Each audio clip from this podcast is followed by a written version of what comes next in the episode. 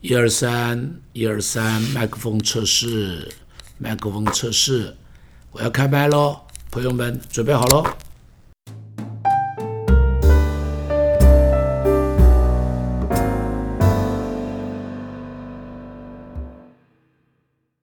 嗯，我觉得现在有一个问题啊，是年轻人常常，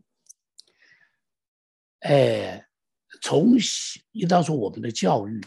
从小没有去培养年轻人的找到他生命的热情，找到他生命的下边一个目标。所以年轻人，比方小时候读书，他就只把作业做完就好，考试考完就好。然后呢，下面就是有一个初中，然后考个高中，然后考个大学。那么大学出来以后呢，就是找个工作。热情在哪里呢？你会有什么建议吗？我我跟牧师报告，当然这个哈，跟整个整个世界了，跟社会国家都有关系，跟这个都都都跟家庭都有关系。我们没有办法去改变那么多。但是我回回过头来讲，牧师，您记不记得您在做这一个 Wow 的时候，我们曾经有两句话，第一个要走出小确幸迎向大未来，大未来，大未来。其实我是觉得。要灌输年轻人，就先去思考一件事情，就是说我的使命到底是什么？现在人不太讲讲使命，现在只是讲方法。我常会去劝我们的伙伴说：“你先想想看，你的使命是什么？有了使命以后，你才会去描述出来一个。那你要去建立你一个 vision，vision 不要远了。你三年你要要变成什么样的？你三年要当科长，五年要当经理，十年要当什么？去建立一个一个 vision。有了 vision 以后，去设定你的目标。”愿景跟目标，我觉得最大不一样的是，愿景是一个一个照片，但目标是把数字放进去。我在几年之内要做到什么程度？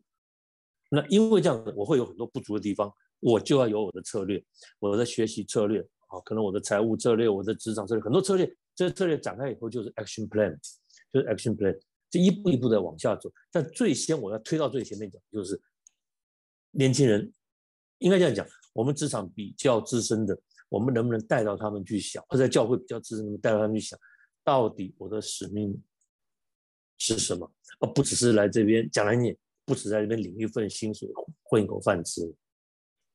虽然牧师讲，在台湾你说真的要饿到的也不不是那么容易嘛，但是要如何怎么样能够做，而且做对做好。其实我觉得那个热情是要从前面使命很清楚，如果使命都不清楚的时候，究竟为什么而做，为何而战呢？都不清的时候，不清楚的时候，那永远就是在那一个什么两万二啦，啊两万五啦，啊那个上面小确幸上面，我觉得很困很难很难，不是不是我们容易解决的，但是我是觉得总要有一些人起来哦，带着年轻人去想，哎，可能会不会你这么讲的时候，我就在想哈。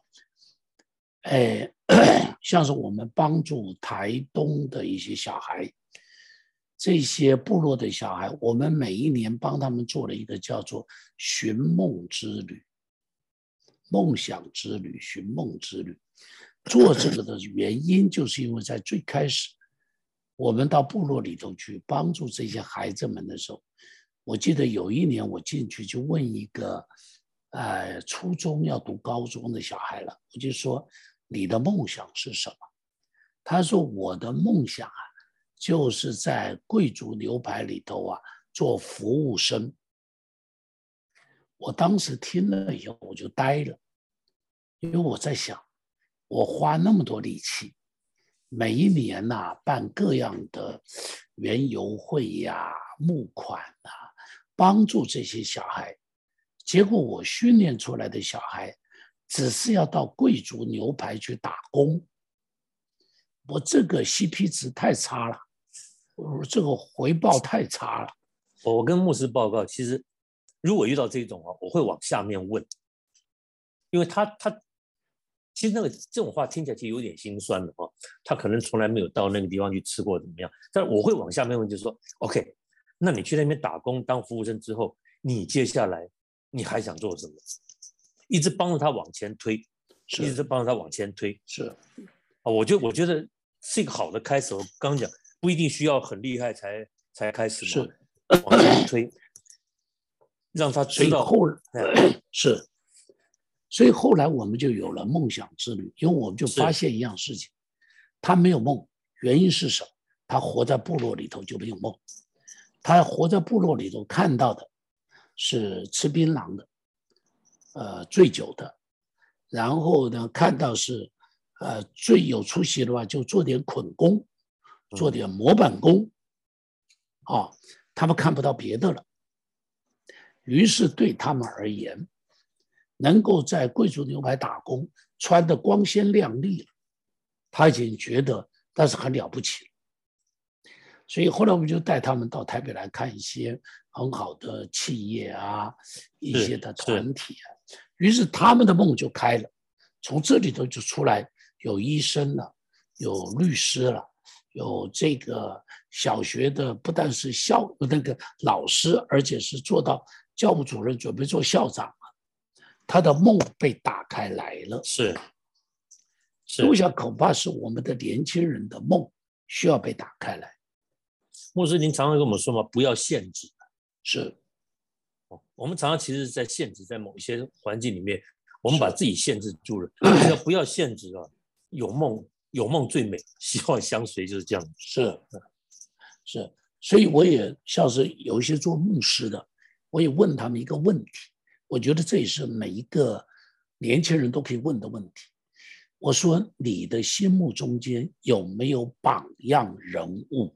是，是，因为我就想了，我们小时候，你看我小时候我读书，我的榜样人物是岳飞，我的榜样人物啊是这个这个这个什么文天祥啊，这些我的榜样人物是这种人啊。当然，后来这些榜样人物做牧师以后，那我的榜样人物是那个献给无名的传道者，我的榜样人物是像这个神保罗牧师一样的讲道，我的榜样人物是像赵云基牧师一样的去带教会。当我有这榜样人物的时候，我开始改变。是，是，一一定是这样，人一定要有个学习的标杆。对，那不同的阶段有不同的学习学习标杆。是。这是很重要的，是非常重要。所以，所以共产党懂这个，所以共产党推了一个叫做什么？呃，他们叫什什么？呃，样板不是？他的样板人物叫什么？雷锋，雷锋，对不对？